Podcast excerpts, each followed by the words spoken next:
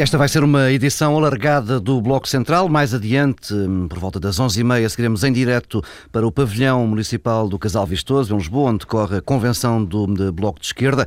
Hum, acompanharemos em direto o discurso de Francisco Louçã, uma hum, convenção do Bloco eh, que marca justamente uma transição na liderança. Antes, o assunto que tem dominado o debate político nas últimas semanas, a refundação do memorando de entendimento eh, ou a reforma do papel do Estado com um corte anunciado de 4 mil milhões de euros na despesa pública.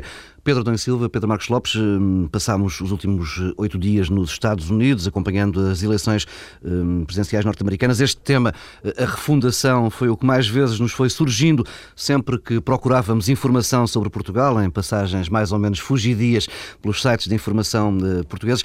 Hum, Pedro Adão Silva, vês condições com os atuais protagonistas da cena política portuguesa para que este seja um debate sereno e informado? Não, é uma daqueles, uma daquelas conversas, daqueles debates que está estragada à partida. Bem, está estragada à partida desde logo porque eh, nós não sabemos bem sobre o que é que estamos a falar. Eh, tu, aliás, quando lançavas o tema, agora enunciaste várias formulações distintas. Reforma, refundação do memorando, foi a primeira coisa que o Primeiro-Ministro disse. Depois, refundação do Estado, pelo meio, revisão constitucional e agora parece que eh, a refundação eh, já tem a ver apenas com o buraco orçamental de 4 mil milhões eh, para 2014, se bem percebo. E, portanto, há aqui um problema evidente, não sabemos sequer sobre o que é que estamos a falar. Eu, eu, eu tenho para mim que é essencial em Portugal que se cultive eh, e se dinamize eh, a capacidade de consenso e de consenso entre as elites, entre os partidos, eh, é uma das enormes fragilidades que o país tem. E é uma fragilidade que se torna particularmente evidente quando chega à altura de cortar na despesa. Eh, não vale a pena recuar muito no tempo. Eh, nós temos exemplos relativamente recentes eh, na política portuguesa de necessidade de consenso alargados em torno do corte na despesa que ruíram facilmente. Uh, e, e, com um lado trágico que é uh, os mesmos que fizeram ruir esses consensos depois vêm apelar para que outros se juntem a eles nos consensos. Uh, Fala-se muito da despesa com a educação. Eu Isso recordo, de todos os lados. Todos os lados. Não, não eu é... recordo que o essencial da despesa com a educação em Portugal é salários. e não há muito tempo, se recuarmos dois, três, quatro anos no tempo, tentou-se fazer uma reforma eh, na avaliação dos professores, que era uma reforma que visava claramente eh, diferenciar as progressões na carreira eh, estancando o crescimento salarial. Ora, todos sabemos o que é que aconteceu com o suporte e o consenso político em torno disso. Código contributivo para a Segurança Social, eu recordo eh, que o atual Ministro da Segurança Social, Luís Pedro Mota Soares, eh, esbracezava no Parlamento eh, contra o facto de haver um aumento nas contribuições dos trabalhadores independentes da parte das entidades patronais. Bem, o que dizer do que se tem passado em sede de segurança social, já para não falar que foi este governo que tentou avançar com o aumento da taxa social única. Portanto, quanto ao consenso, há aqui um drama grande. E eu acho que uma coisa é eh, a necessidade de consensualizar a reforma do Estado, eh, uma outra coisa é desmantelar eh, o Estado e invocar aqui um pretexto, uma emergência que tem a ver com o descalabro das contas públicas, que é consequência das opções políticas. E nós continuamos a não saber sobre o que é que estamos a falar, eu continuo a não saber exatamente sobre o que é que estamos a falar. Agora, há uma coisa que eu sei é que sempre que eh, a direita em Portugal está em dificuldades e o governo está em enormes dificuldades porque falhou em duas dimensões, falhou na estratégia de consolidação orçamental e falhou no processo político que, eh, que escolheu no último ano e meio, eh, o que é que a direita faz? Bem, regressa aos clássicos e o clássico dos clássicos é o Estado Social, a reforma do Estado Social.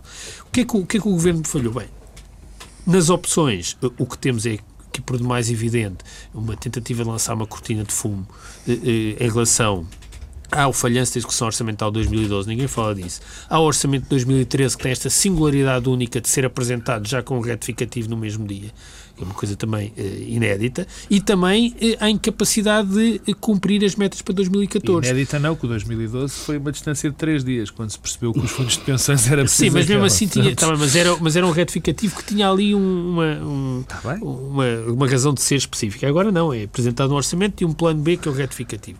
Mas há uma coisa muito importante e nisso eu, eu penso que o CDS tem uma estratégia diferente do PSD, que é na própria estratégia para governar. O que é que este governo fez? Bem, na verdade, foi afastando todos os parceiros num ano e meio, num curto espaço de tempo. O PS teve uma, uma atitude aliás, difícil de sustentar internamente, quando viabilizou, eh, abstendo-se violentamente, o Orçamento de Estado para 2012. Ora, o que é que o PSD fez desde aí? Tentou sempre afastar o PS, tirar o PS para fora do barco. Fez o mesmo com o Presidente da República, com os parceiros sociais e até condições com Pedro Adão e Silva estava com tantas saudades de Portugal que começa por ali, começou. Que não se calava. Pedro Marcos Lopes, faço a mesma pergunta que fiz ao, ao, ao Pedro Adão e Silva. Eh, há condições para um debate sereno, bem informado, tranquilo sobre este assunto com estes protagonistas? Olha, a questão não é dos protagonistas, em primeiro lugar. A questão tem a ver, do, tem a ver sobretudo, com o momento político. É muito difícil uh, estar a falar da refundação e de algo que, na minha opinião, é fundamental fazer, que é olhar, e, e, que é fundamental, é mais do que fundamental fazer. Acho que é parte do, do debate necessário, do, do, debate ideológico, que ainda mais na altura em, em, que estamos, eh, enfim, do momento atual da política, da ideologia, não só em Portugal, mas no resto do mundo, sobre o papel do Estado. E sobre qual é o papel do Estado na comunidade, quais são as funções que o Estado deve ter, se faz sentido ainda ter tantas, por exemplo, enfim, dentro do, do esquema europeu ou não. E acho que esse, esse debate é essencial. Agora, há aqui algumas questões que, que temos que pensar. Primeiro, será que neste momento este governo tem credibilidade para lançar esse debate? Eu acho que não tem. Eu acho que um governo que tem falhado da maneira como tem falhado, uh, um governo que já teve posições sobre tudo e mais alguma coisa uh, diferentes neste ano e meio, que já provou ser bastante incompetente, não tem condições para lançar este debate. Por outro lado, no momento de, de profunda. Mas está forçado a lançá-lo. De profunda, não, não está. Não, não está. Não, não é essa a minha opinião. Depois, no momento. 4 mil milhões de euros para. Não, isso é para é outra história. Despesa, isso já lá é? vamos. Isso já lá vamos. Uh, uh, no momento onde uh, nós temos pessoas na rua, temos taxas de desemprego como temos, temos problemas sociais e económicos brutais, não são estas as melhores alturas para lançar as reformas. Porque quando se lançam reformas neste momento, o debate está por si próprio inquinado por definição está inquinado, porque se está a falar de coisas, está-se a falar pressionado por determinados acontecimentos ou por determinadas necessidades.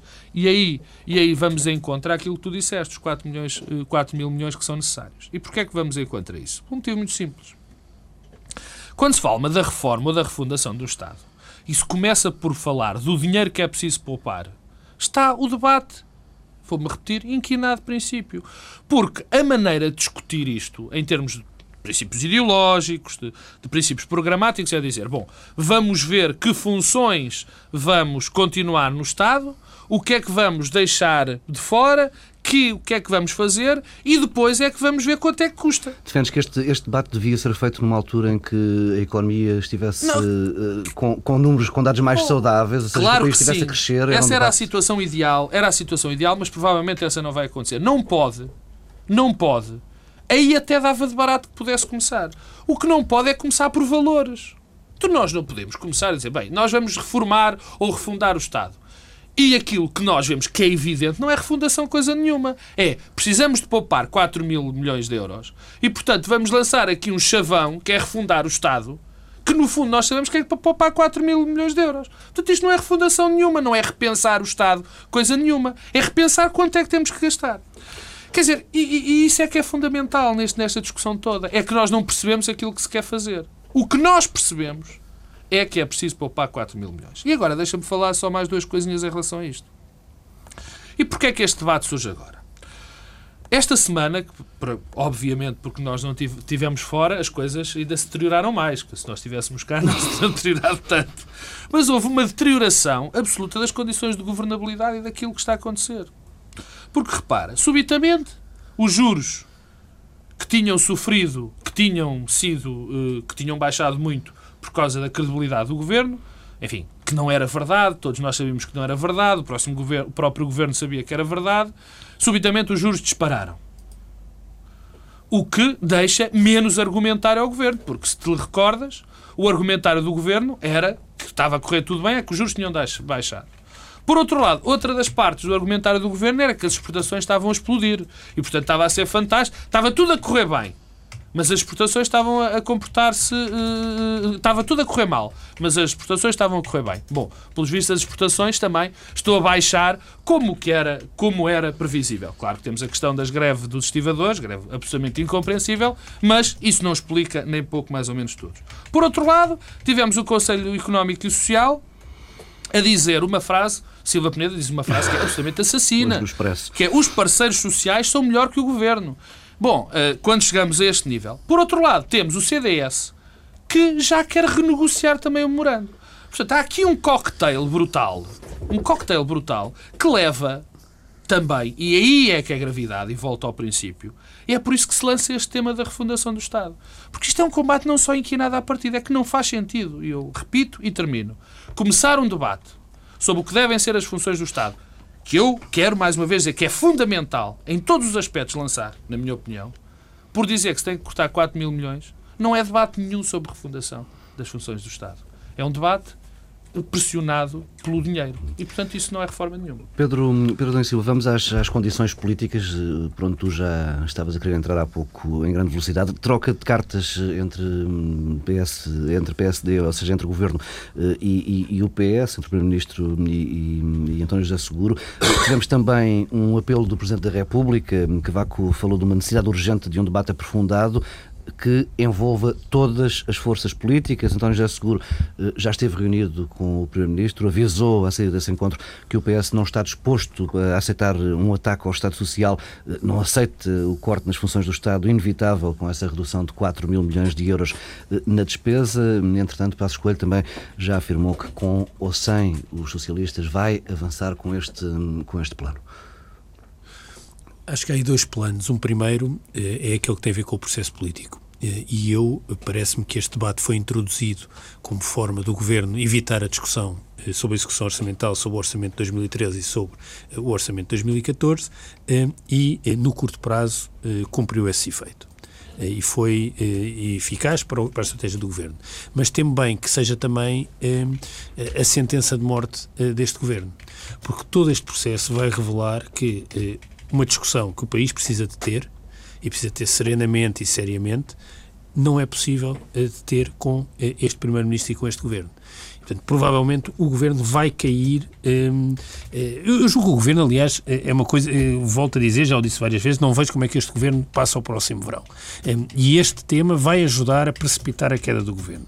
Porque é impossível que este Primeiro-Ministro seja protagonista e líder de um debate desta natureza por uma razão que tem a ver com a forma como geriu o processo político no último ano e meio, eu sublinho aquilo que dizia há pouco, afastou o PS, que mostrou uma disponibilidade, eh, por vezes até excessiva, para colaborar, afastou sistematicamente o Presidente da República. Quer dizer, as provocações ao Presidente da República nos últimos tempos, vindas do Governo, são notórias. Para quem esteja minimamente atento eh, ao que se passa em Portugal, é evidente. A conferência de imprensa do Ministro Vitor Gaspar eh, a reinterpretar o que o Presidente da República tinha dito no Facebook, convenhamos também não ao espaço ideal, sobre as declarações do FMI, quer dizer, são uma coisa, é uma provocação, já não tem outro nome. Eh, o CDS foi sendo sistematicamente também afastado e agora assume eh, uma perspectiva em relação à refundação que é muito diferente da do Primeiro-Ministro, porque Paulo Portas vem falar sempre da refundação do memorando e falando da necessidade de pressionar eh, os dirigentes de topo eh, do FMI, como sugerindo que aqueles que andam por cá são os dirigentes intermédios que têm uma linha política diferente. E, e os próprios parceiros sociais que têm sido também completamente destratados.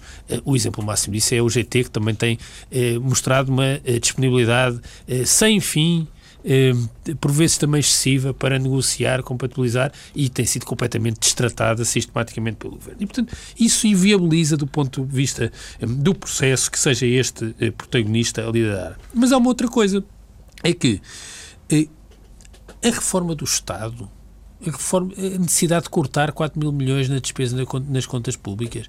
Bom, isto tem dois lados. Por um lado, é consequência do falhanço.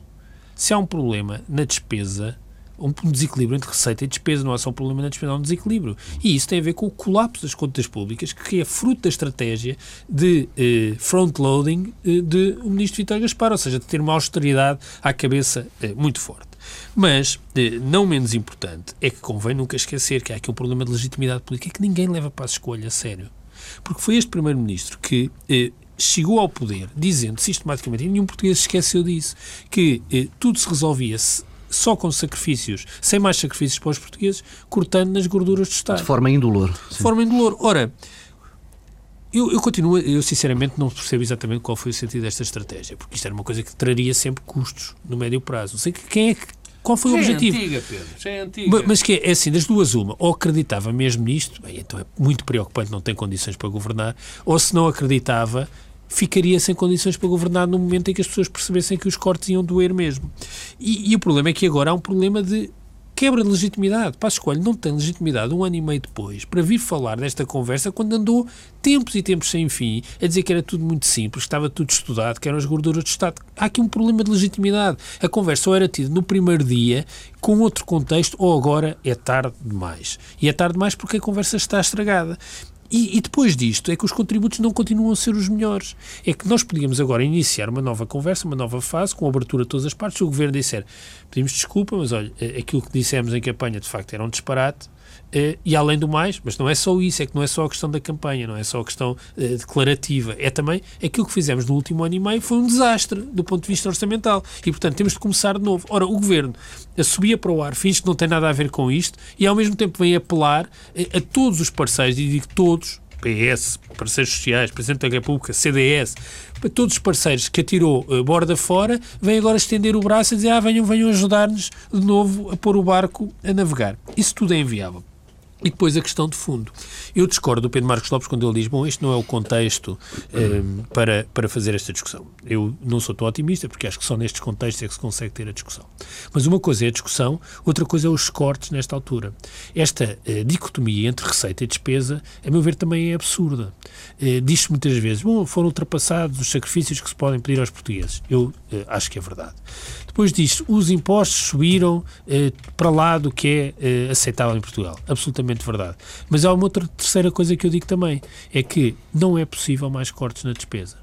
Não é possível neste contexto. Porquê? Porque eh, a despesa, é o a despesa, reforma, a despesa de uns é a receita de outros. Quer dizer, e se nós, por eh, absurdo, fôssemos cortar ainda mais do que se cortou na despesa, a única coisa que teríamos era um colapso social, económico e financeiro ainda superior àquele que temos. Eh, nós, eh, o, Estado, e a despesa. A despesa é a transferência do Estado para, para famílias, para indivíduos, para, para, um conjunto de entidades. E essa despesa serve depois para a economia funcionar. E tem também um efeito redistributivo. A, eh, a, eh, a, a despesa tem. Um, a despesa pública e a despesa social tem uma função distributiva. Por exemplo, imaginemos que os copagamentos na saúde avançavam rapidamente e em força agora. Uhum. Portanto, o Estado deixaria de transferir dinheiro, recursos, através da despesa na saúde, que as famílias beneficiariam e, de repente, havia um sem número de famílias que precisava de gastar mais dinheiro em saúde. Isso geraria o colapso, e um colapso com um efeito assimétrico, porque aqueles que sofreriam mais são os que têm menos rendimentos. E, portanto, eh, eh, para parafrasear a Isabel Joné, que falou esta semana, de facto, eh, em Portugal não há miséria. Não há miséria exatamente por isto, porque há aqui uma função e um papel ativo do Estado com despesa que tem uma função social. A despesa não são já vi se as pessoas se convencem disto. A despesa não são os salários dos ministros, nem dos deputados, nem os carros em que as pessoas se transportam. O essencial da despesa é isto: é educação, é saúde. E, portanto, num contexto deste, se nós contraímos ainda mais a despesa, teríamos um efeito eh, desastroso eh, neste, eh, no, na economia, na parte, no, no, no, equilíbrio orçamental e um colapso social. E essa era a última coisa que nós podíamos eh, ambicionar eh, neste momento. O que só revela que nós estamos num beco sem saída político, porque com estes protagonistas isto não vai lá, e estamos com um beco sem saída também do ponto de vista da substância das opções, porque eh, nós precisamos de modernizar o nosso Estado, de reformar, é uma discussão que tem de ser feita, há muitos passos que têm de ser dados, mas esse caminho é sempre muito mais lento do que a necessidade que o contexto obriga. E sozinhos não vamos ser capazes de o percorrer. Pedro Marcos Lopes, condições políticas para avançar com isto? Eu corro o risco de me repetir, ou pelo menos de repetir a, a minha última intervenção.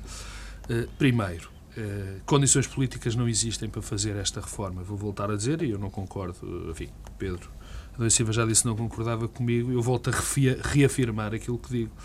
Uh, quando se começa uma discussão pressionado pelo, por, uma, por uma determinada circunstância, não se fala em reforma. Não se está a falar de nada.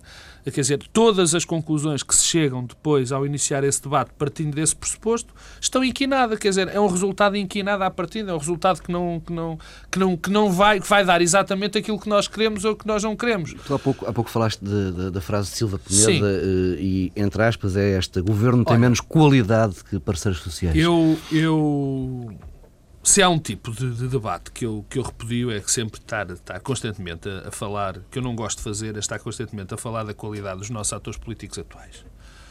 Uh, obviamente que eles pode, pode ser, enfim, quantificado esse valor, se são piores ou são melhores que os outros, é sempre uma questão, no fundo, de opinião mas, uh, uh, mas eu não o gosto de fazer. Mas há uma parte factual na declaração de Silva Peneda, que não é de opinião, é que diz que é impensável que os membros do governo vão para o Conselho Económico e Social não, só com umas é ideias vagas, sem nenhuma preparação é nas medidas. Não, mas é, não, a história é essa. Não, não, mas é que nós temos sistematicamente este governo a dar sinais manifestos de total não, impreparação Pedro, em, em, medidas que são apresentadas Pedro, como sendo nucleares Pedro, para a eu, O que eu ia dizer, o que eu ia dizer esta, não era... esta questão da refundação não é uma reedição da revisão de, da proposta de revisão constitucional. No fundo é. Falhou. E no fundo é, e é, no, no fundo, uma coisa muito simples. Uh, uh, infelizmente, sempre que acontece um problema, nós. Eu já tive esta discussão dezenas de vezes em relação à, à Constituição, por exemplo. A Constituição tem servido como muito como desculpa. Sempre que há um problema qualquer, fala-se da Constituição. Eu estou cansado de ouvir, então, nas últimas semanas, não na última que não estive cá, é, sempre a história da desculpa da Constituição para tudo e mais alguma coisa. E, portanto, esta história de, de, de, de debatermos sistematicamente a Constituição quando as coisas não vão de encontro aos nossos desejos ou as circunstâncias não uh, uh, uh, têm algum tipo de alteração, é uma coisa que cansa e não faz sentido. Que vamos lá ver se a gente se entende. Os males deste país, os problemas graves deste país não têm rigorosamente nada a ver com a nossa Constituição. Nada. Deixa-me só dar a última, duas últimas notas. A primeira, antes de começar a, a, a falar o camarada Francisco Lassan. A primeira sobre uma maneira de comunicar isto. Eu acho inqualificável, deplorável, ser Marques Mendes a anunciar os cortes nas despesas numa quinta-feira à noite num programa de televisão. Temos um porta-voz informal. Do acho inqualificável. Acho isto que já passou tudo o que é limite.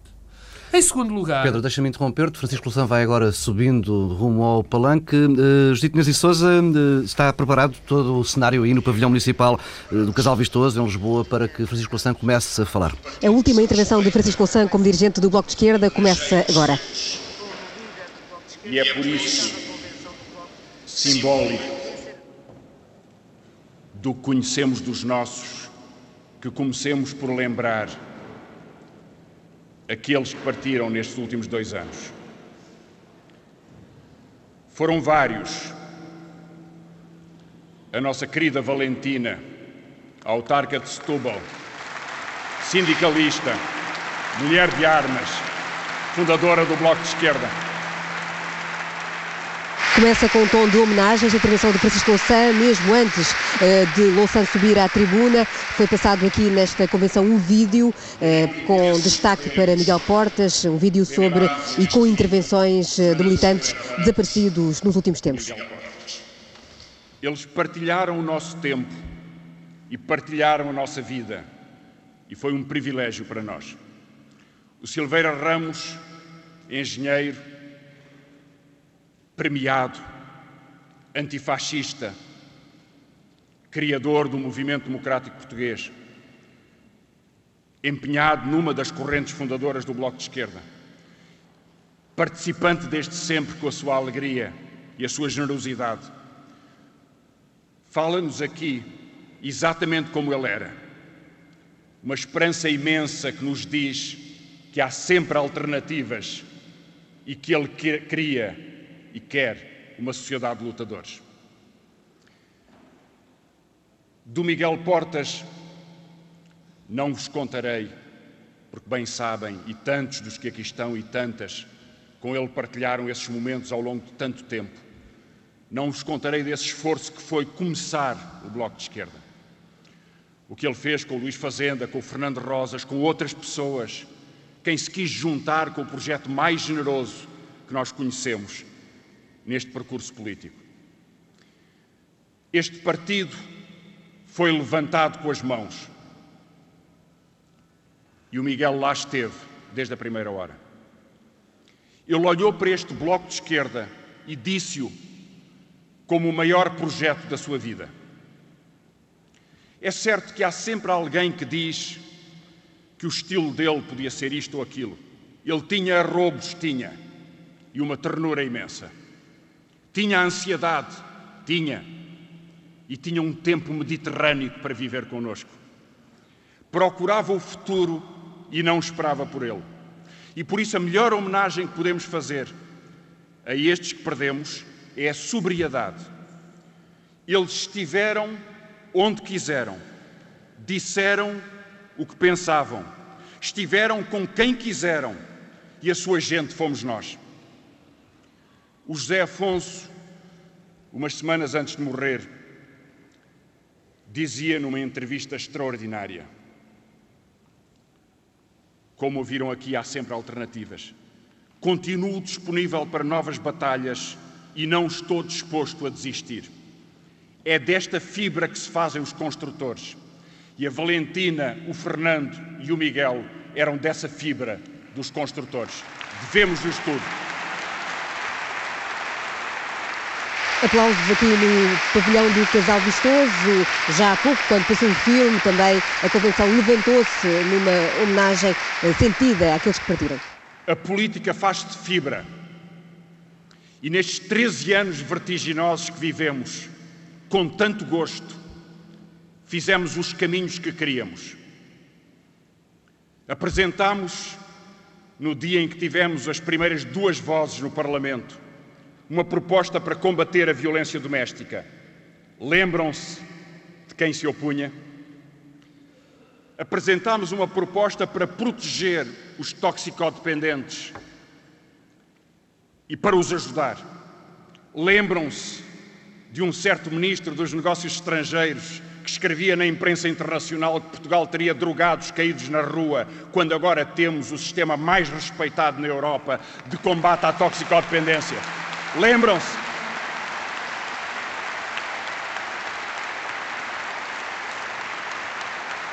Em direto agora para o atual Ministro Combatemos a precariedade. Juntámos a todas e a todos, e eram tanta gente, que queria acabar com a violência contra as mulheres que tivessem decidido, pelas razões que elas sabem e querem, interromper uma gravidez. Lembram-se de haver fragatas da Marinha de Guerra no Mar Alto contra três enfermeiras que vinham prestar-nos solidariedade. Lembram-se disso? Ganhamos. Outra vez, quando a direita esteve no Ganhamos. poder.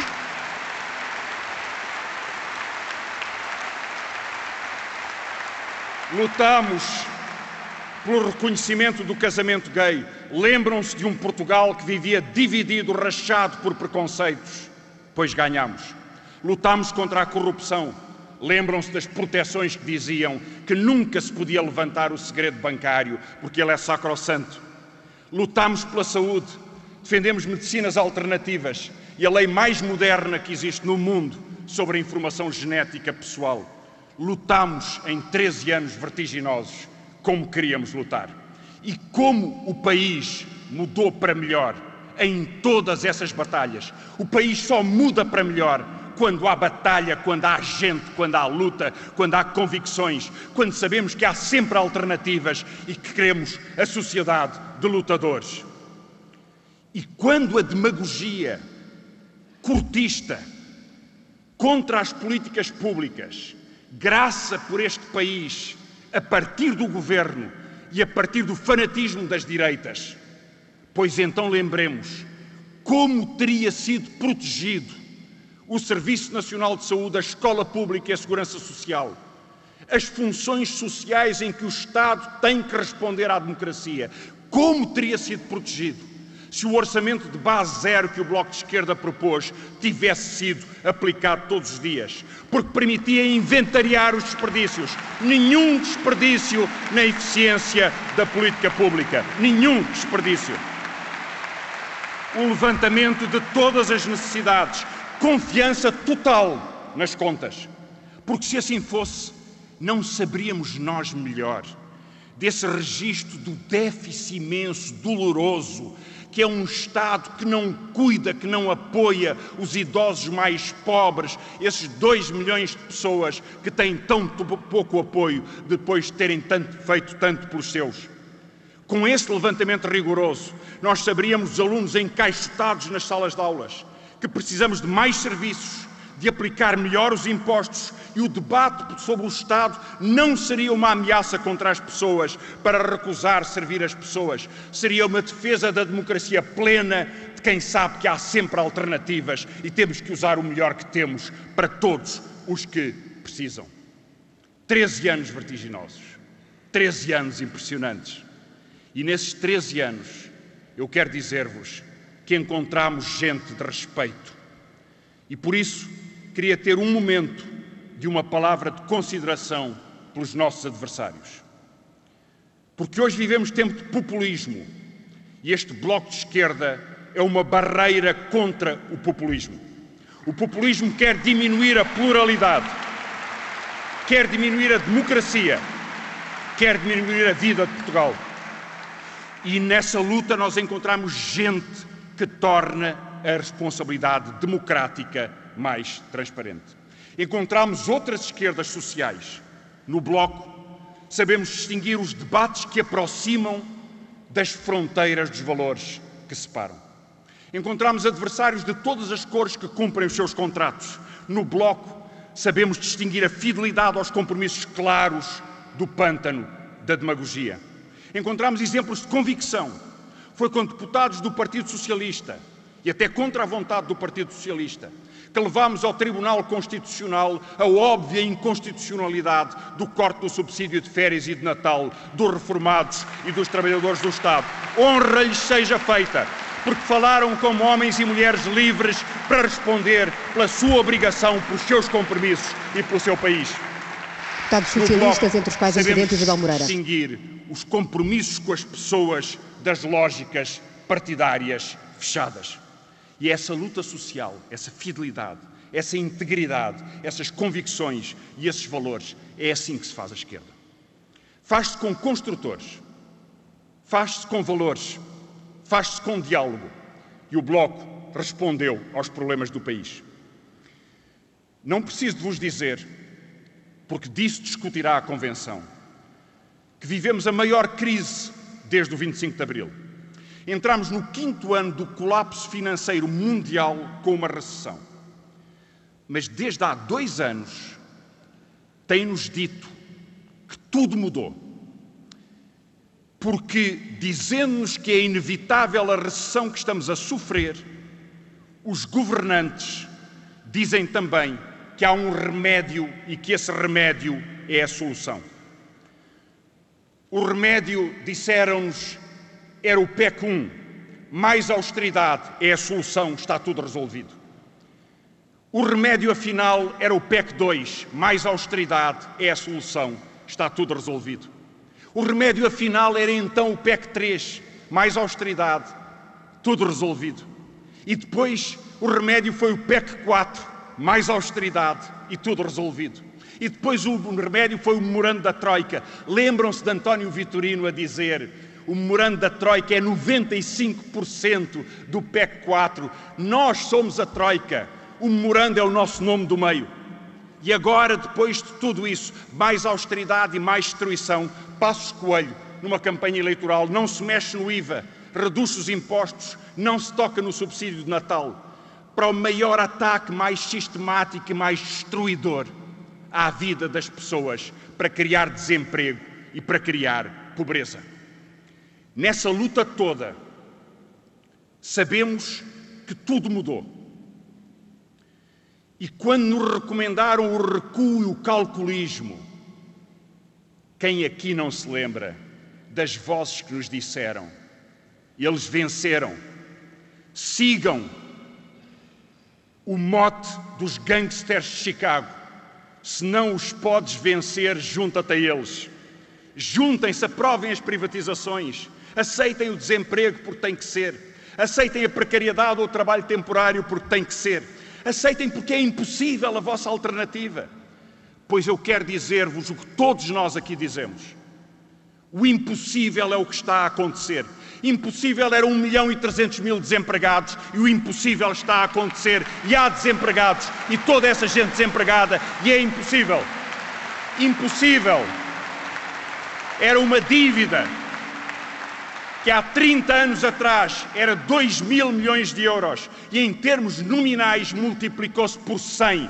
Impossível é uma dívida de 210 mil milhões de euros. Impossível era haver fome e há fome. Impossível era tirarem aos reformados e estão a tirar aos reformados. Impossível era haver reformados que agora dividem as suas reformas com os seus filhos que estão desempregados. Era impossível. Era impossível ir mais fundo e continuamos a afundar-nos.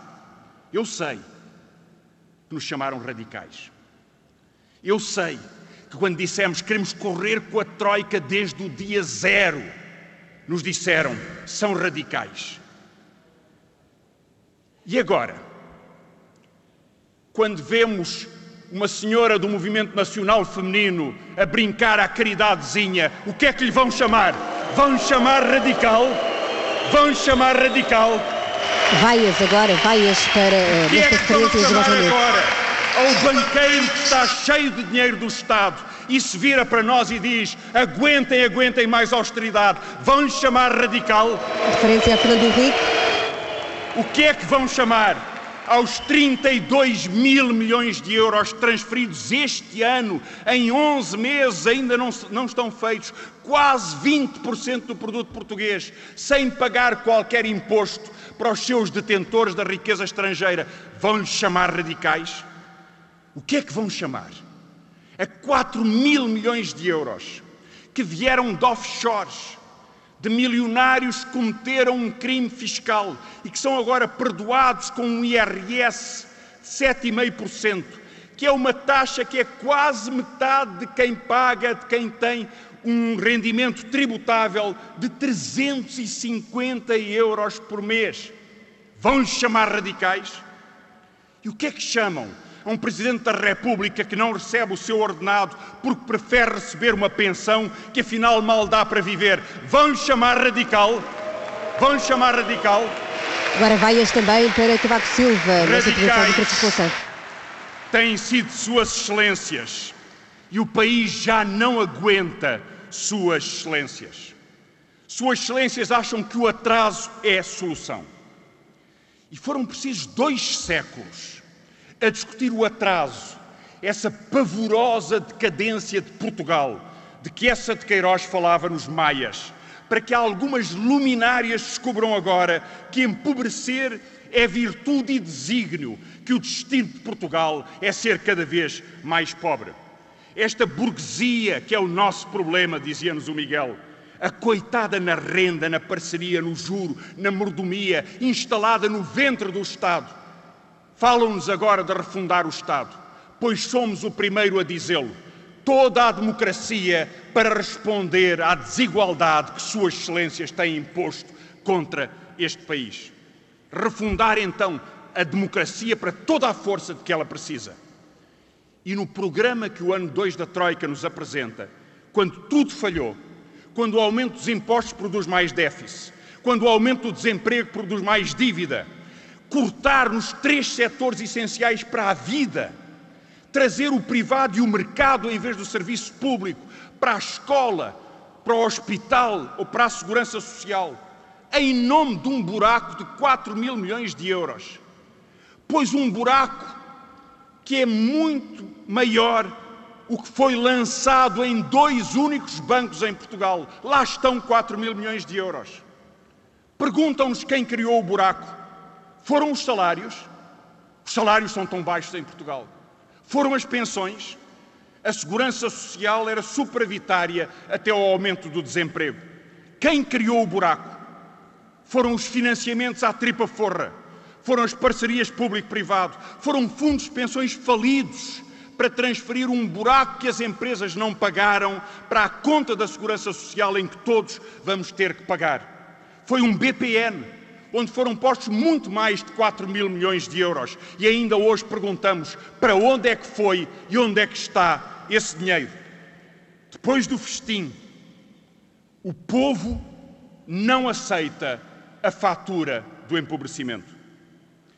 E quando o governo nos propõe destruir a escola pública, nós perguntamos a Portugal: quem é que quer universidades com promoção de outono e inverno do género de Miguel Relvas?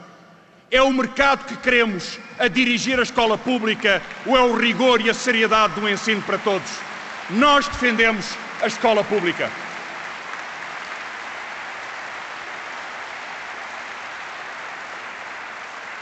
Quando o governo nos diz que quer hospitais privados, nós perguntamos a Portugal: nós queremos hospitais dos Melos e do Espírito Santo ou queremos toda a gente protegida quando estiver doente?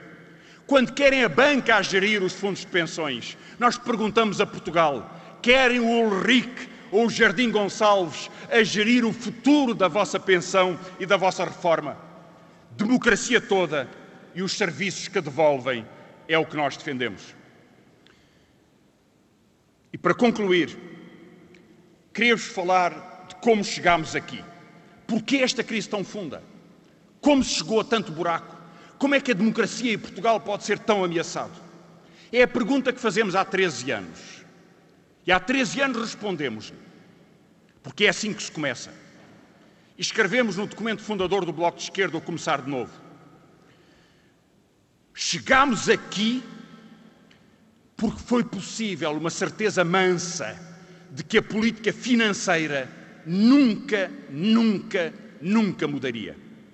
Dizia o texto começar de novo. O núcleo duro do sistema político português é o rotativismo entre duas forças políticas centrais que não têm sobre o futuro de Portugal ideias substancialmente diferentes.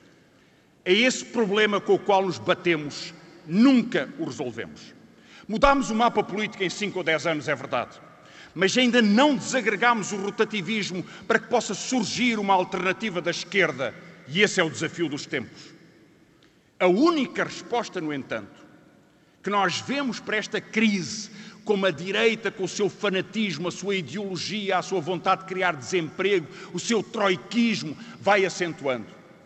As únicas respostas têm sido a alternância e o rotativismo.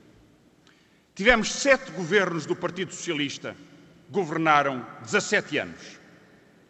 Em 1976 e 78, uma parte do tempo com o CDS. De tudo o que se lembram desse governo, pôs ordem nos campos. E o resultado agora é que se vemos que não foi transformada a estrutura fundiária e foi mantido um tal desequilíbrio que impõe um déficit agrícola imenso de um país que não produz e que não sobrevive pois nos últimos 20 anos metade das explorações agrícolas desapareceu e um milhão de pessoas das populações familiares agrícolas foram afastados. Os baldios foram confiscados, a floresta foi entregue ao eucalipto, à incúria e às chamas. Depois desta destruição, cujo caminho foi aberto nesse tempo, merecia este primeiro e segundo governo do PS uma nova oportunidade. É o rotativismo a chave para a esquerda mas houve uma nova oportunidade. E houve um terceiro governo, em 83 e 85, com o PSD, que trouxe o FMI para Portugal e tirou 20% aos salários e depois deu 10 anos à direita triunfante com Cavaco Silva. Mereciam outra oportunidade. É o rotativismo a chave para a política da esquerda e houve outra oportunidade. E houve o quarto e o quinto governos do Partido Socialista, de 95 a 2002, sete anos um deles com Campelo. Certamente com políticas sociais importantes e que tiveram o consenso do Bloco de Esquerda no apoio aos mais pobres e no apoio aos idosos. Mas com uma política financeira, mais uma vez, que nunca muda porque promete nunca mudar. Havia um secretário de Estado que dizia então: Eu abro uma garrafa de champanhe por cada empresa que privatizo a Simpor, a Tabaqueira, a Petroquímica, a Soporcel, a Quimigal, alguma destas, economia, destas indústrias faz hoje parte da economia nacional. E foram as empresas de trabalho temporário, e foram o fim das privatizações em todo o sistema financeiro iniciados por Cavaco Silva. O que é que fizeram para merecer outra oportunidade? E tiveram outra oportunidade. O sexto e o sétimo governos do Partido Socialista, mais seis anos, 2005, a 2011, com um código do trabalho a impor 60 horas por semana, com a guerra contra os professores, com os hospitais todos os que foram construídos entregues aos grupos financeiros, com a promessa da privatização dos estaleiros de Viana, dos CTTs, da Galp, da REN, da EDP, com a Troika. O que é que fizeram para merecer outra oportunidade? O rotativismo já teve 17 oportunidades para criar a primeira boa impressão. E estamos onde estamos. Esta é a certeza do Bloco de Esquerda. Nós não fazemos parte do rotativismo. Nós lutamos por uma alternativa à esquerda.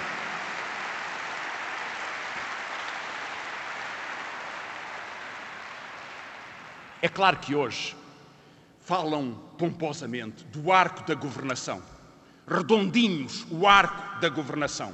Pois eu quero dizer-vos, a Troika virou a política portuguesa. A Troika virou a política portuguesa. Contra um governo da Merkel, nós dizemos a Passos Coelho e a Paulo Portas que lutamos intransigentemente para os demitir, para trazer o povo à decisão porque o povo não aguenta, o povo não permite a destruição e o povo não aceita a decadência, o atraso, o empobrecimento, o desemprego, a perseguição, a destruição do país. É meio-dia, a TSF está a acompanhar em direto do, do pavilhão do Casal Vistoso a intervenção final de Francisco Gonçalo como dirigente do Bloco. a política ainda num outro sentido. É que o Partido Socialista é hoje um partido só de protesto de protesto pelo protesto, sem soluções. E muitas vezes de protesto contra si próprio. Protesta contra a austeridade e bem, mas quer continuar o memorando que impõe a austeridade e mal. Protesta contra o desemprego e bem, mas quer continuar um memorando e a Troika que impõe o desemprego. Portugal escolhe ou a Troika até ao fim ou o fim da Troika. E é por isso que o Bloco de Esquerda, que protesta e que luta, não é um partido de protesto, é um partido de solução para Portugal. Porque queremos um governo de esquerda. A solução difícil, única, porque não há outra, sensata, que vai à luta. Um governo de esquerda que defenda Portugal, as pensões, os salários, que trabalhe no consenso contra a dívida. Não aceitamos a decadência um governo de esquerda para levantar Portugal. Política nova, democracia inteira, ideias fortes. Estamos no olho do furacão e é isso que nos faz crescer. Um movimento social que percorre as artérias da República. Essa é a força da esquerda que conta, da esquerda que luta, da esquerda que governa, da esquerda que dirige. Essa é a força deste bloco de esquerda e que está aqui para vencer, para lutar, para arrasar essa política intransigente de destruição e de morte do nosso país. É este o Bloco de Esquerda. É este o Bloco de Esquerda. Muitos dos delegados ao Congresso foram-se levantando eh, enquanto Francisco Louçã ia puxando pela voz eh, nestes que serão provavelmente os últimos recados. Agora um pouco de água. Francisco Louçã eh, está, obviamente, sensibilizado com esta manifestação. Agora punhos no ar e gritos de apelo, aliás, de apoio ao Bloco de Esquerda e a Francisco Louçã nesta arrancada final. Este Bloco fez de fez-te fibra e fez-te valores. E por isso quero dizer-vos uma palavra a concluir, porque termino aqui o mandato que desempenhei nestes anos. Tive no Bloco, e vocês também, o princípio do melhor tempo das nossas vidas. E vem aí a vida toda. Que ninguém se engane. Este é um partido de emoções fortes. Gostei de cada momento e de cada emoção. Das ideias, das invenções. Houve tristezas, é a vida. Mas cruzaram-se aqui pessoas notáveis. E por isso eu não vos falo do que passamos juntos, porque está tudo pela nossa frente. Dei-vos tudo e deram-me tudo. Continuamos tudo. Hoje tenho uma certeza: não há despedidas aqui. A mim ninguém me vai perguntar por onde vou, porque eu estou aqui, porque sou daqui. Foi aqui que encontrei gente de confiança. Não há despedidas, diz Francisco Santos.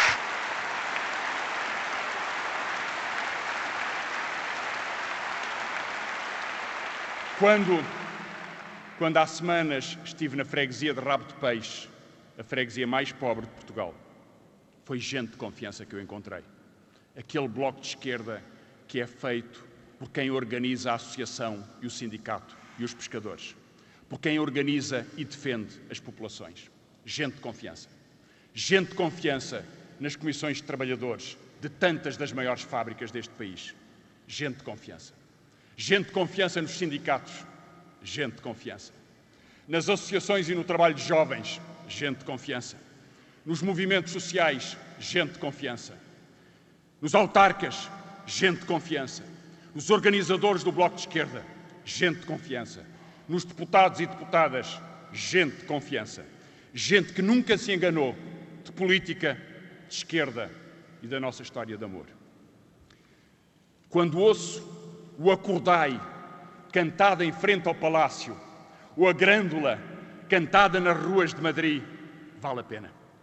Quando vemos esse movimento de precários, essa multidão, esse milhão contra a Troika na rua, vale a pena. Quando vos vejo as raízes deste bloco de esquerda, vale a pena. E aqui estou por isso, sem nenhum arrependimento por estes 13 anos. Aqui estou, sem qualquer questão pessoal com qualquer destes militantes que aqui luta pelo socialismo. Aqui estou, aqui estamos. Nós não falhamos o nosso tempo, nós estamos no nosso tempo, nós vamos fazer o nosso tempo. E se agora nos pedem grandeza, é a grandeza que teremos. Se nos pedem responsabilidade, é a responsabilidade que teremos. Se nos pedem uma vida intensa, não faltamos. Na marcha que fizemos de Braga até Lisboa, há uns anos atrás, muita gente nos dizia aquela expressão tão nortenha: boa continuação. Continuação. Nós vamos por aqui, do lado das convicções, do lado do povo. Sabemos o que quer dizer ser da luta toda. Nós somos a luta toda. Somos construtores, somos incansáveis, somos irredutíveis. Obrigado por tudo. Boa continuação, camaradas. Assim se despede Francisco Louçã, agora aplaudido de pé eh, pela convenção eh, bloquista, nesta que foi a intervenção final do até agora dirigente do Bloco de Esquerda, a fechar a intervenção, a dizer que gostou de cada momento e de cada eh, emoção eh, que viveu eh, neste, eh, neste partido e a dizer que este não é o momento da despedida. Francisco Louçã, nesta intervenção, pronunciar-se contra o rotativismo entre PS e PSD, eh, considerando que esse rotativismo eh, não tem sido positivo eh, para o país, considerou mesmo que esta solução do país tem de passar por uma tem de passar por um governo de esquerda e é para esse governo de esquerda que diz Francisco Louçã, ele se prepara para trabalhar. Agora ainda o Bloco de Esquerda de pé numa, num tom mais de festa, depois desta intervenção de eh, Francisco Louçã, sendo que eh, nesta intervenção o secretário, aliás, o dirigente do Bloco de Esquerda foi criticando por várias vezes o PS e o PSD, como dizia, considerando que é preciso construir pontes à esquerda, foi essa uma das notas fundamentais desta intervenção de Francisco Louçã, e dizendo que o Bloco de Esquerda pode contribuir para construir essa esquerda, porque diz consegue perceber a diferença. Sabemos distinguir os debates que aproximam das fronteiras dos valores que separam. Encontramos adversários de todas as cores que cumprem os seus contratos. No Bloco, sabemos distinguir a fidelidade aos compromissos claros do pântano da demagogia. Encontramos exemplos de convicção. Foi com deputados do Partido Socialista e até contra a vontade do Partido Socialista que levámos ao Tribunal Constitucional a óbvia inconstitucionalidade do corte do subsídio de férias e de Natal dos reformados e dos trabalhadores do Estado. Mas teve esta uh, referência elogiosa para o Partido Socialista, adiante não deixou demorar, nas palavras de Louçã, uh, uma crítica quando acusou o Partido Socialista de ser hoje uh, um partido de protesto, um rótulo que, aliás, costuma partir do Partido Socialista para classificar o Bloco de Esquerda contra si próprio. Protesta contra a austeridade e bem, mas quer continuar o memorando que impõe a austeridade e mal. Protesta contra o desemprego e bem, mas quer continuar um memorando e a Troika que impõe o desemprego. Portugal escolhe ou a Troika até ao fim ou o fim da Troika. São as eh, condições que Francisco Louçã deixa para o, futuro uh, Bloco de Esquerda uh, negociar esse governo de esquerda. Nesta intervenção, Louçã, numa crítica a declarações recentes, tanto de Isabel Jonet sobre a pobreza, como do, de Fernando Henrique sobre os sacrifícios que Portugal ainda pode suportar, não deixou de fora também o Presidente da República. Ouviram-se vaias aqui no pavilhão do Casal Vistoso. E o que é que chamam a um Presidente da República que não recebe o seu ordenado porque prefere receber uma pensão que afinal mal dá para viver? Vão-lhe chamar radical? Vão-lhe chamar radical? Radicais têm sido Suas Excelências e o país já não aguenta suas Excelências. Teve um sabor uh, testamento político esta última intervenção de Francisco Louçã. Lutámos em 13 anos vertiginosos como queríamos lutar. E como o país mudou para melhor em todas essas batalhas. O país só muda para melhor quando há batalha, quando há gente, quando há luta, quando há convicções, quando sabemos que há sempre alternativas e que queremos a sociedade de lutadores. Uma sociedade de lutadores para construir a esquerda, disse uh, Francisco uh, Louçã, uh, que terminou esta intervenção muito aplaudida aqui no pavilhão do Casal Vistoso, considerando que vem aí a vida toda, gostou de cada momento, de cada emoção que viveu aqui e que não haverá despedidas, porque diz Louçã, ele vai continuar entre o Bloco de Esquerda. Sobre o futuro do Bloco de Esquerda e, nomeadamente, sobre um dos pontos essenciais nesta convenção, saber como, como vai ser a futura liderança liderança do Bloco de Esquerda eh, vai eh, começar o debate dentro de instantes com a discussão eh, das propostas de alteração aos estatutos, sendo que aqui em debate estarão duas, duas soluções distintas. A moção A, a moção que apoia João Semedo e Catarina Martins para a liderança dupla, propõe exatamente uma liderança a duas vozes. A moção B contesta essa solução, propõe o reforço da mesa do Bloco, considera que a solução de uma liderança bicéfala, como lhe chama, vai enfraquecer o Bloco. Eh, são os trabalhos, Paulo Tavares, que vão ocupar nos próximos minutos os delegados neste, desta convenção do Bloco de Esquerda. Reportagem de Judite Menezes e Souza, em direto do pavilhão municipal do Casal Vistoso, onde hum, vão, como escutámos, eh, decorrer hum, daqui para a frente os trabalhos hum, de, desta convenção do Bloco de Esquerda. Pedro Dom Silva, Pedro Marcos Lopes, escutado este discurso de despedida de Francisco Lação ao fim de 13 anos de liderança, temos eh, um partido que fica órfão, foi uma liderança muito marcada de Francisco Louçã. Pedro Dom Silva. Claramente, quer dizer, eh, de tal modo eh, que, e só atesta bem das qualidades políticas de Francisco Louçã, Francisco Louçã conseguiu sair do Bloco bloqueando a tática e a estratégia. O Bloco ficou sem qualquer margem tática, ou a margem tática teve 20% dos votos, e sem qualquer margem estratégica. É, eu acho que isso é, é muito interessante, até porque eh, Francisco Louçã consegue fazer isto sem ser visto como alguém politiqueiro, que só eh, mostra mais uma vez a sua eh, eficácia. Ehm, o problema é que a forma como Francisco Louçã saiu condiciona o futuro do Bloco de Esquerda e vai tende a ser muito prejudicial para, para aquilo que poderá ser uma eventual afirmação autónoma dos novos protagonistas. tanto mais que há muitos sinais de que vai andar por aí. Francisco Louçã não vai eh, sair de cena. Eh, aliás, o facto também de falar eh, nesta convenção, a convenção não tem existência para além eh, desta intervenção de Francisco Louçã. Isso é um exagero. Não vai ter, não, do ponto de vista político e mediático, vai ter pouco. Não sei se, se quer dizer eh, poderia ter sido interessante Francisco Louçã não falar na convenção, por exemplo. Não vejo, eh, não vejo porque é que alguém que sai deva fazer uma espécie de balanço. Agora, dito isto, eu acho que Francisco Louçã é, é manifestamente alguém com qualidades políticas notáveis. o Bloco é uma história de sucesso, sucesso com poucos paralelos.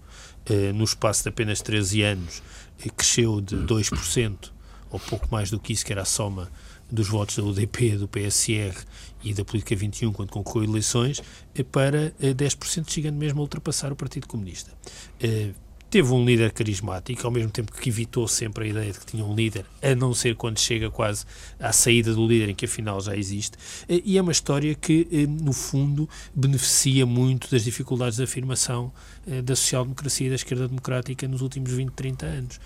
Repara que o Bloco de Esquerda surgiu muito, muito marcado pelos temas pós-materiais. Aliás, Francisco Louçã, no início do, da intervenção, falava sim. da violência doméstica, dos toxicodependentes.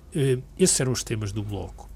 Uh, curiosamente, esses temas só foram concretizados em políticas quando se alargou uh, o consenso e quando o Partido Socialista uh, também passou a ser uma parte ativa nesses temas. Mas também quando o Bloco de Esquerda teve a sua maior votação? Era isso que eu... Não, não. Sim. A maior votação do Bloco de Esquerda foi em 2011, pois. em 2009, digo, quando abandonou os temas pós-materiais. Sim, mas foram quando foram concretizados. Sim, essas... mas é isso que eu ia dizer: é que eh, o, o Bloco de Esquerda foi um partido que cresceu muito com os temas pós-materiais, eh, mas isso limitava muito o seu crescimento. E, e limitava tanto que, eh, a partir do momento que o PS esvaziou essa, essa, essa, agenda, essa, né? essa, linha programática, a agenda uh, dos costumes, e trouxe a si essa agenda dos costumes. Eu acho que o PS fez isso, quer dizer, por convicção é evidente, mas também uh, com um lado tático e estratégico de pensar que aí ia buscar o eleitorado do Bloco de Esquerda. Isso obrigou a uma recomposição e um reposicionamento do Bloco de Esquerda nos temas materiais, nas questões da educação, da saúde, do Estado Social. e quando o fez, cresceu mais eleitoralmente. agora, o que é, interessante, e isso tem a ver um pouco com algumas das coisas que Francisco Louçã disse aqui hoje. Eh, Francisco Louçã faz este balanço eh, e no balanço quase que enumera também um rol de conquistas eh, políticas em que fala da escola pública, da segurança social pública, na saúde. E diz que, no fundo, estas são as grandes transformações, não são estas palavras, mas a ideia é que são as grandes transformações sociais e políticas das últimas décadas e que o Bloco é um defensor dessas causas. Ora, curiosamente, isso é feito e logo imediatamente a seguir, na sequência do discurso, Francisco Louçã ataca o rotativismo que imperou em Portugal nas últimas décadas, entre PS e PSD, sublinhando a indistinção entre estes dois partidos. Ora, eh, das duas uma. Primeiro, não me parece que estas conquistas sociais e políticas tenham sido conquistas do Bloco de Esquerda, que aliás não teve responsabilidades governativas. Portanto, se há escola pública, se há segurança social pública, se há saúde pública, isso deve-se ao PS e ao PSD, ao tal rotativismo, com eh, matizes eh, diferentes. Eh, e eh, essa indistinção, aliás, é reveladora do principal bloqueio uh, do Bloco de Esquerda e que, lá está, foi condicionado e cujo, cujo a dimensão estratégica está condicionada pela forma como Francisco Louçã uh, sai. Eu parece-me que o eleitorado, e isso pode ter uh, manifestações eleitorais sérias nos próximos tempos, o eleitorado está muito cansado da postura de recusa da responsabilidade absoluta do Bloco de Esquerda. E essa postura que co coexiste com a ideia de que há uma indistinção entre PS e PSD. Os eleitores do Bloco não acham que o PS e o PSD sejam eh, a mesma coisa e estão cansados dessa recusa de participação. Eh, e com eh, uma relação do Bloco de Esquerda com o Partido Socialista que é diferente quando está na oposição esse, esse, e quando está no Deixa-me interromper, esse é um dos temas desta, desta convenção, estabelecer ou não pontos com, com outros partidos, já lá iremos mais adiante. Pedro Marcos Lopes, temos um partido órfão de uma liderança muito marcada. Não, não temos um partido órfão. Em primeiro lugar, deixa-me dizer, ou pelo menos, enfim, reafirmar eh, algo que, que, tem sido dito muitas vezes, mas que é de, é de, é de bom rigor dizê-lo neste momento. O Francisco Louçã foi o maior responsável por um dos maiores, se não o maior fenómeno de extrema-esquerda na Europa nos últimos anos nos últimos anos, para, para ser, enfim, para não querer alargar muito. Eu, é, é uma experiência única, provavelmente. Só Siriza. Só, uh, há dois. Primeiro o das Linka, alemão, que não, é, o, o, que não é bem a mesma coisa, que tem outro tipo de origem. O Siriza agora. num contexto completamente diferente. O Siriza, e o Siriza é? agora com um contexto completamente diferente. Quer dizer, era impensável. Aliás, a extrema-esquerda cresceu sempre, cresceu sempre, não, decresceu sempre fruto das das, da, das guerras que semeava entre, entre ela própria. E, portanto, a história do BE é uma história de profundo sucesso. A história do Bloco de Esquerda eh, eh, não é nenhum, não há outro caso deste tipo de crescimento e pior do que isso, ou melhor do que isso, de conseguir impor agendas durante tanto tempo. Eh, isso é algo que tem que ser, em primeiro lugar, aduzido a Francisco Louçã, que conseguiu fazer a quadratura do círculo, que foi juntar esta gente toda, conseguir ter uma agenda, conseguir ocupar um espaço que há pouco tempo ninguém, e quando falo pouco tempo, isto foram 13 anos, não é? Ninguém julgava ocupável, que era entre o Partido Comunista Português e entre o Partido Socialista. E é esse espaço que agora me interessa um bocadinho uh, tocar, e se, se me permites. Uh, porque a grande questão do Bloco de Esquerda era que poderia ter sido algo que acrescentasse no nosso, no nosso panorama político mais hipóteses de governabilidade. Ou seja, que, o que esse bloqueio que existe desde 25 de Abril, ou um bocadinho depois, do, do PCP e do PS, que não permitia soluções de governabilidade à esquerda. A questão é que um partido que faz da, da contestação quase uma marca d'água, quer dizer, se admite eventualmente entrar em soluções de, de governabilidade, como estavas a dizer, não. é quase assinar uma certidão de óbito, não? Não, eu não acho, acho. Não acho que isso seja correto. Depende, é da agenda política que esse partido quiser implementar. Porque a questão que se põe, deixa-me voltar um bocadinho atrás, é esta. Nós sabemos que à direita, o nosso sistema, é melhor assim, o nosso sistema eleitoral está feito para que não haja maiorias absolutas num partido. Existiram duas, que foram dois casos extraordinários. Uma que durou até dois mandatos, a do Partido Social Democrata com Cavaco Silva, e outra com José Sócrates, e que só durou um mandato com maioria absoluta. Bom, mas isto são casos extraordinários. O nosso sistema não está feito para isso.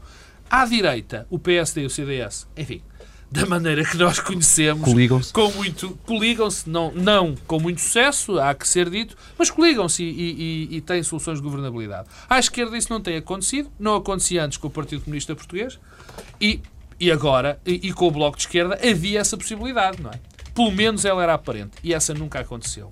E por estranho que pareça, tem sido sempre mais radicalizada. Ou seja, Francisco Louçã, nesse aspecto, teve um trajeto ao contrário do que seria previsível. Ou seja, não de aproximação, não de procurar eh, eh, plataformas de apoio, de plataformas de entendimento com outra esquerda, mas do seu afastamento. Bem, numa palavra que diz tanto à, à, à esquerda, tornou-se um partido absolutamente sectário. O Bloco de Esquerda, neste momento, é um partido sectário.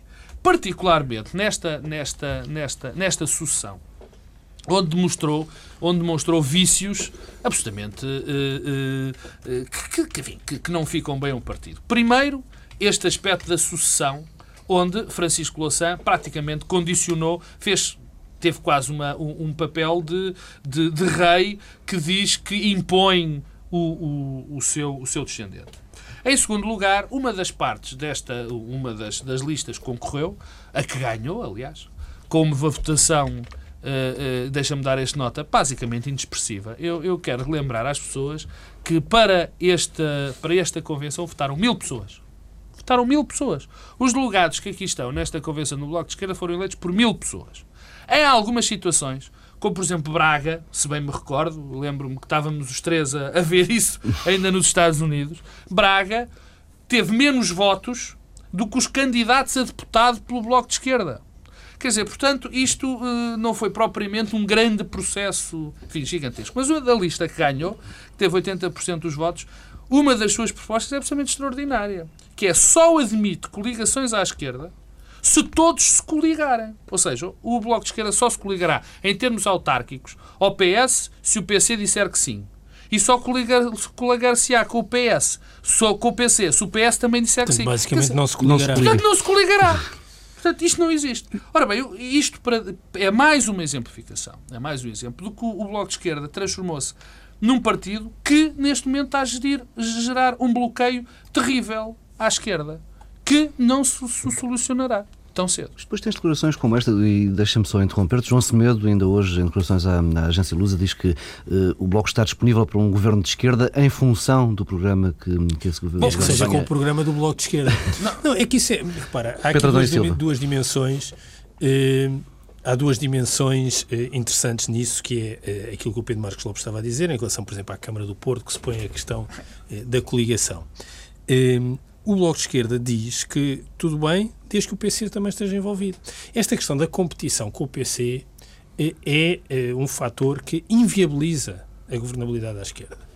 Um, e o facto do, do Bloco estar sempre uh, a tentar eh, demarcar-se do PC, mas ao mesmo tempo cobrir a parada do PC, torna impossível o que quer que seja. Isso é, deixa-me só fazer um pequeno, um pequeno parênteses, isso é um jogo que se vê diariamente, hora a hora, na Assembleia da República. Exato. É, aliás, muito curioso assistir a essa marcação homem a homem, ou partido a partido, neste caso. E depois há esse lado de programático. É que eh, o Bloco de Esquerda e os pequenos partidos, eh, isso é verdade para o CDS, mas também é naturalmente verdade, tem de ser verdade para os outros partidos que se coligam, isso é verdade um pouco por toda a Europa, não podem eh, fazer depender a sua disponibilidade para fazer parte da solução da capitulação política do, do partido mais votado. Quer dizer, vamos lá ver se nos entendemos. É, é, há um partido que, que, é o PSD, é mais votado que o CDS. É natural que o programa de governo reflita mais as prioridades do PSD do que as do CDS. Ora, eh, o que o Bloco de Esquerda quer é que eh, fazer uma grande coligação que envolva todos com o programa do Bloco de Esquerda. E eu julgo que isto, eh, há aqui um problema de saturação do eleitorado. O eleitorado está cansado por um lado, da postura de recusa de responsabilidade, e, portanto, do facto de estar sempre fora e não ter nada a ver, mas ao mesmo tempo reivindicar grandes conquistas estruturais nas políticas públicas nas últimas décadas, como seja a escola pública, a segurança social pública, o combate à toxicodependência. Eh, nós ouvimos este discurso de Francisco Louçã e ficamos a achar que a política de combate à toxicodependência em Portugal, que é elogiada um pouco por todo o mundo e criticada pelo ministro Paulo Portas no passado, foi responsabilidade do ministro do Bloco de Esquerda. É a sensação com que se fica. Ora, não podemos ter esta atitude eh, e, ao mesmo tempo, ter sempre esta vontade de estar fora e de fazer capitular eh, o PS. Eh, e isto já teve vários episódios. Teve o episódio da candidatura de Manuel Alegre, que foi o, o, o, fracasso que toda a gente reconhece, inclusivamente o próprio, o derrube do governo de Sócrates e que vai ter a candidatura, novas... Desculpa, Pedro, a candidatura de Manuel Alegre marca, aliás, uma, um, um momento muito importante na vida do Bloco de Esquerda. É verdade, mas, mas mas, mas a, a, questão é que eh, continua, porque depois tivemos o derrube do, do, governo de José Sócrates e agora temos esta variação, por exemplo, com os exemplos das coligações, que é ou nos coligamos todos eh, ou, ou isto eh, eh não eh, funciona. Eh, e eu julgo que, e por isso eu dizia que eh, Louçã condicionou totalmente a tática no sentido que escolheu eh, a nova direção, que, portanto, foi uma escolha, eh, uma sucessão dinástica, eh, e ao mesmo tempo condiciona a estratégia, porque bem pode João Semedo dizer e mostrar maior disponibilidade para criar coligações e abertura, mas depois tudo está condicionado do ponto de vista programático, porque também não é escondida a, a vontade de imular a solução da Siriza na Grécia, o, o, o Delinca, eh, de algum modo, é um processo diferente, porque é um processo de ruptura desde o Partido Social Democrata claro, não, eh, alemão. Ehm, e, portanto, esta vontade, mas ao mesmo tempo na Alemanha também há a vantagem de haver um partido, os verdes, que, têm, que podem ser este partido de charneira a criar condições de governabilidade. O que as pessoas querem, que as pessoas querem é que nós estamos completamente bloqueados politicamente. Temos um governo eh, em falência, eh, sem capacidade de iniciativa e sem capacidade política sem saber o que fazer. Mas não temos nenhuma alternativa, porque se houver eleições não vai sair nenhuma solução de governo. Eu agora já nem discuto se as pessoas querem eh, que o PS seja o governo ou se há uma linha de programática distinta, há um programa de governo. Eu, eh, até, eu, eu, acho que não é uma coisa nem outra, mas dou de barato que isso existe. Mas mesmo que existissem essas duas, essas duas condições estivessem preenchidas, temos um problema, é que o PS não vai ter maioria absoluta e vai governar exatamente com quem? E as pessoas também não querem que o Bloco se coloque sistematicamente fora e que contribua objetivamente para entregar o poder eh, ao CDS e ao PSD, mesmo que o PSD e o CDS não saibam o que fazer. Ora, eh, o que é que Francisco Louçã faz com o seu brilhantismo todo, que é inegável? Eh, condiciona tudo isto e, portanto, mantém eh, o Bloco eh, numa trajetória de ruptura permanente. isso funciona uma vez, funciona duas, eu duvido que funcione três, quatro e cinco e, portanto, torna o partido um pouco insustentável, porque isso é decisivo. Porque se torna irrelevante, PC, né, que é o PC tem um fortíssimo enraizamento social e político. O Bloco tem um voto muito volátil. As pessoas que votaram Bloco estão a votar pela primeira vez Bloco, muitas delas, o... e rapidamente deixam de votar Bloco. É aqui... só terem os incentivos uh, adequados para Pedro isso Há aqui dois problemas uh, uh, que, eu, que, eu, que eu vejo no, no Bloco de Esquerda. O primeiro é aquela inevitável comparação uh, uh, que neste momento se faz entre o Bloco de Esquerda e o Siriza Quer dizer, o, de facto, o Bloco de Esquerda não está a conseguir uh, captar o descontentamento. Nós vemos as sondagens e vemos que o Bloco de Esquerda se mantém sempre, basicamente, com aquele tipo de votação que, surpreendentemente, costuma ser pior do que as sondagens nos dizem. A segunda, a segunda questão, e que eu, que eu julgo que é fundamental para o futuro do Bloco de Esquerda e que está uh, bloqueada.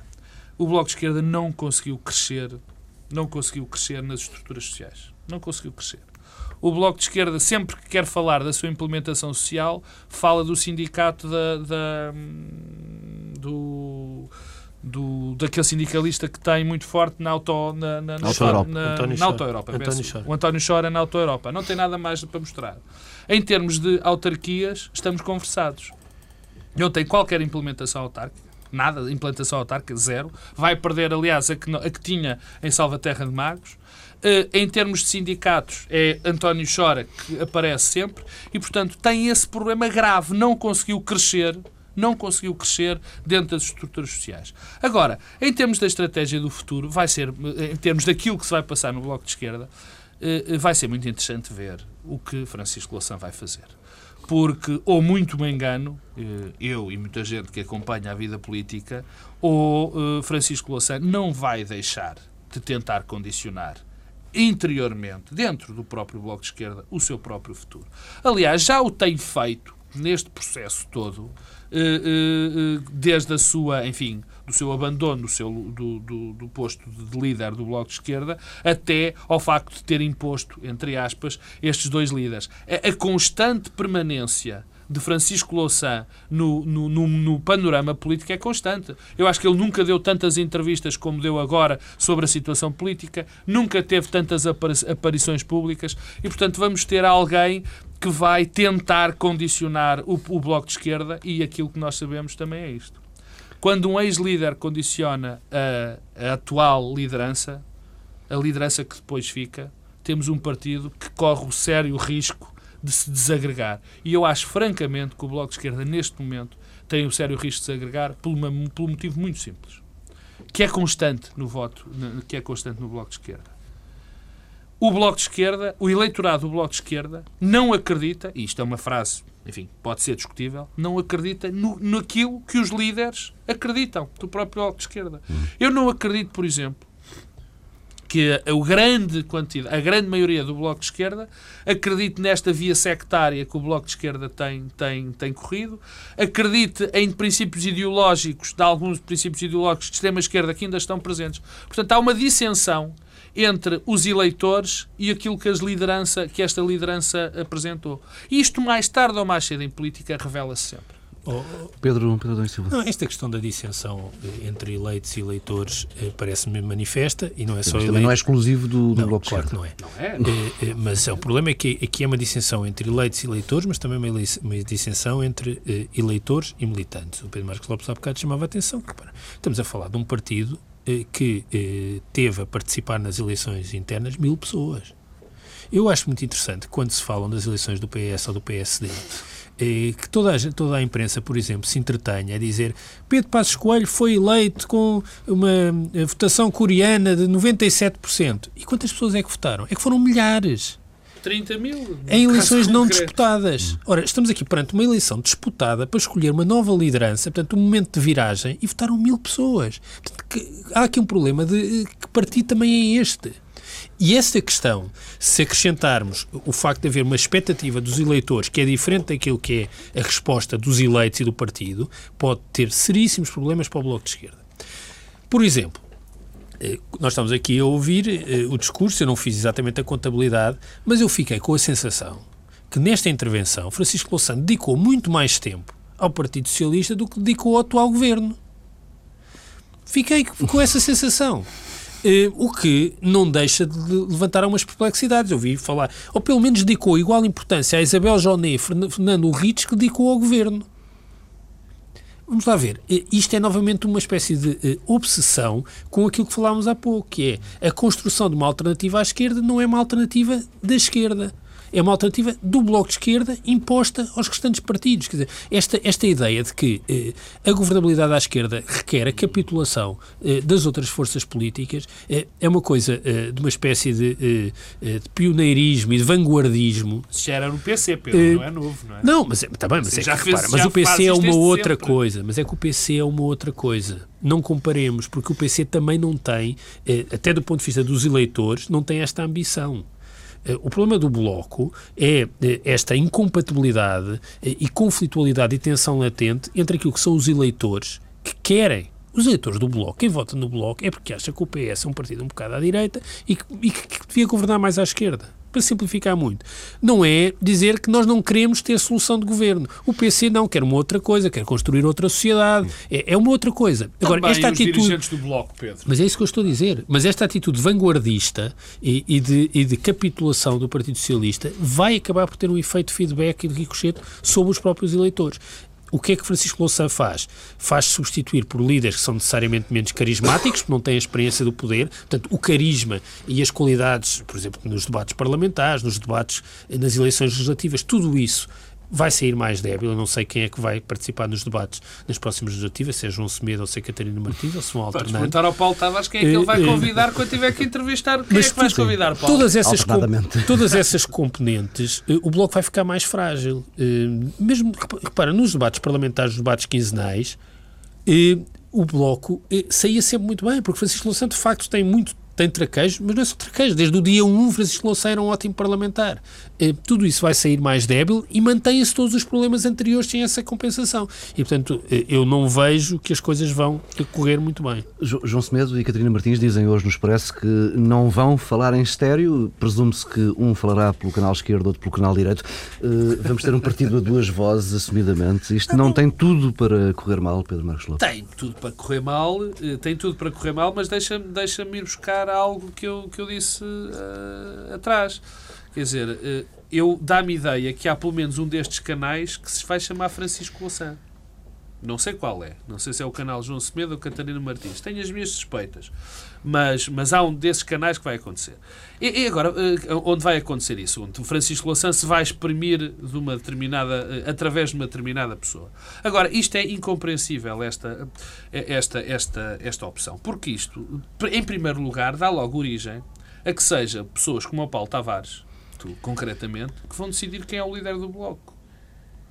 Porque tu, dentro da tua liberdade editorial, vais ter que convidar, quando tiveres um debate, quando tiveres aqui um debate entre os líderes, quando tiveres em eleições convidar o líder, quem é que tu vais convidar? Não vais convidar os dois. Não vais para duas pessoas a, a debater com os outros. Portanto, és tu uma das pessoas que vai decidir quem é o líder do bloco. Aliás, isto acontece porque, por exemplo, tu tens noutros países situações destas, mas ninguém sabe quem é o outro.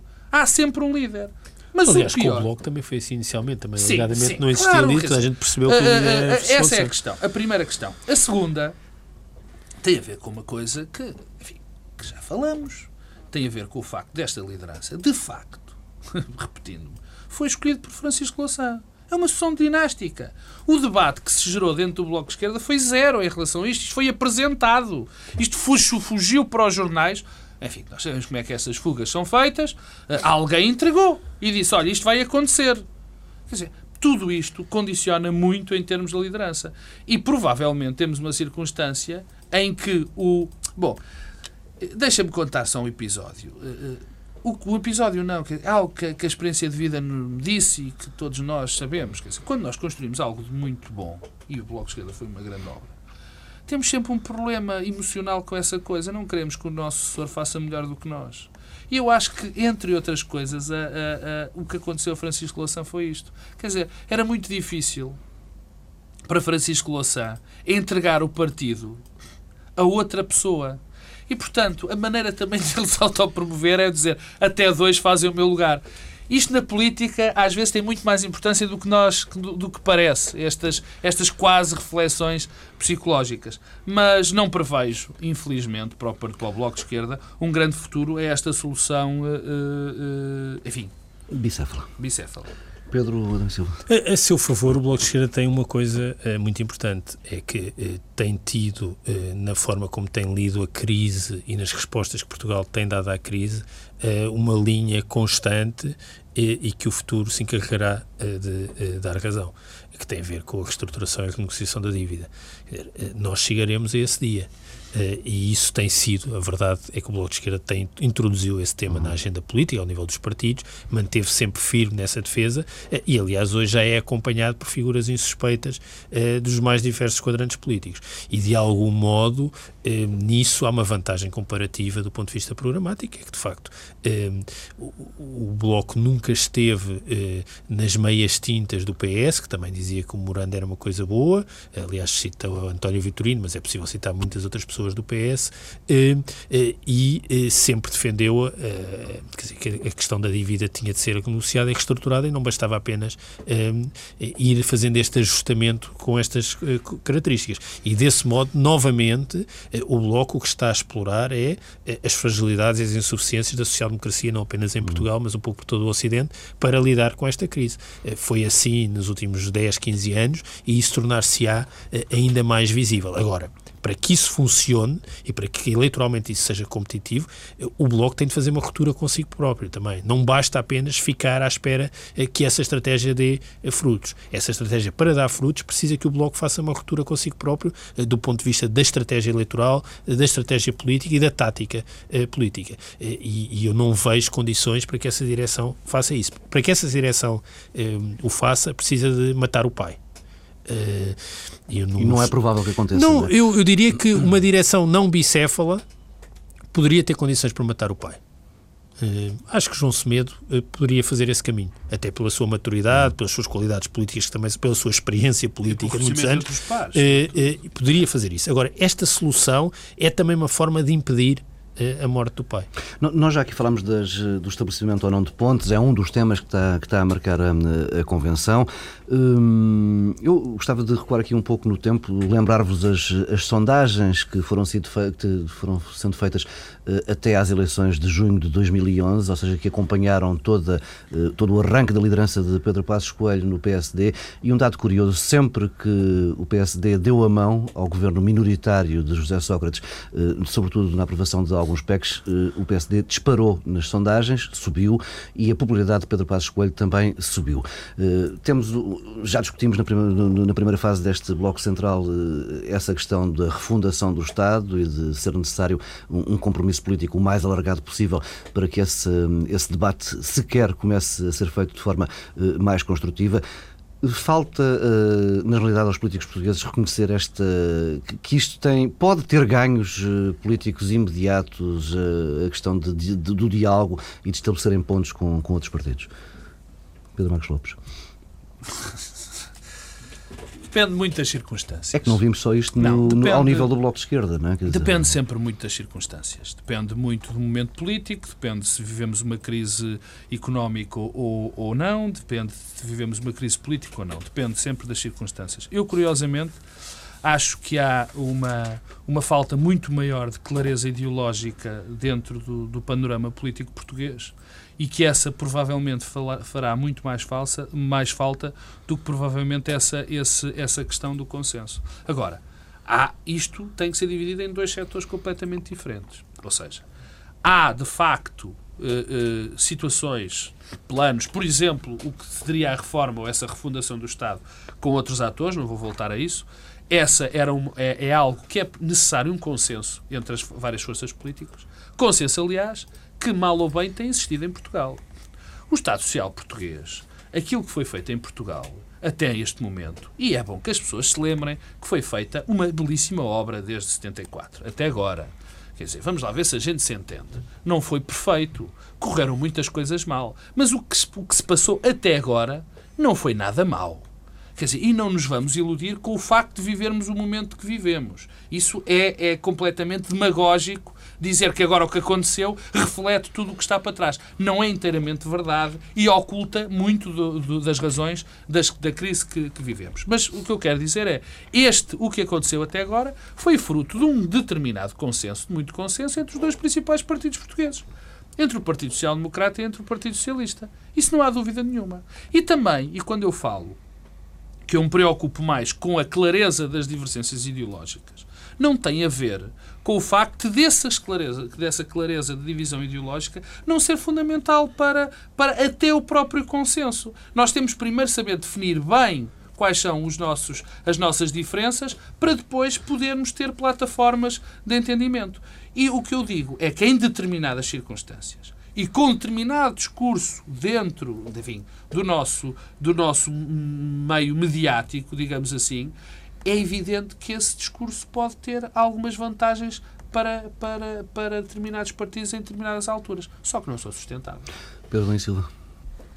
Eu vejo com muita dificuldade. Hum, não se, quer dizer, acho que na verdade nós tendemos a centrar hum, os efeitos políticos desta crise nos partidos eh, centrais. Eh, mas eu acho que também o Bloco pode sentir uh, as consequências uh, políticas da crise e da expectativa que as pessoas têm em relação aos partidos. Uh, eu julgo que o Bloco também construiu a sua imagem, o seu crescimento, partindo da ideia que estava de fora, não fazia parte. acontece que hoje os portugueses já olham para o Bloco como fazendo parte, são também eh, um conjunto de pessoas que estão sentadas no Parlamento e, portanto, eh, têm eh, a mesma, constroem a mesma imagem negativa que as pessoas têm em relação aos outros partidos, já não passam ao lado disso. Talvez o PC seja uma exceção aí, nesse contexto. Lá está, porque tem um tipo de enraizamento, um tipo de ancoragem que é fora do Parlamento, fora da política, uhum. como hoje as pessoas olham para a política com uma, com uma visão muito negativa, não estou a dizer que isso é, é positivo, acho que é negativo, mas o Bloco já é visto como fazendo parte. E, portanto, as pessoas têm as mesmas expectativas em relação ao Bloco que têm em relação aos outros partidos, eh, com eh, eh, uma agravante, é que sabem que não podem contar da parte do Bloco com nenhum tipo de solução de governabilidade que não implique uma ruptura radical e as pessoas não estão disponíveis para essa ruptura radical em Portugal. E, portanto, eu digo que o Bloco precisa de fazer uma ruptura consigo próprio. Uh, e este Congresso, que podia ser o momento para que isso acontecesse, até pela mudança de liderança, uh, pelo impasse político, pelo mau resultado eleitoral em 2011, pelo fracasso da estratégia para as presidenciais, por tudo isso, uh, o Bloco podia ter aproveitado este momento para fazer essa ruptura consigo mesmo. e não fez. adiou a questão e, e, o problema é que quando pode vir a procurar fazer essa discussão, pode já ser tarde demais. Fica por aqui esta edição alargada do Bloco Central. Regressamos na próxima semana, à hora do costume, entre as 11 e o meio-dia.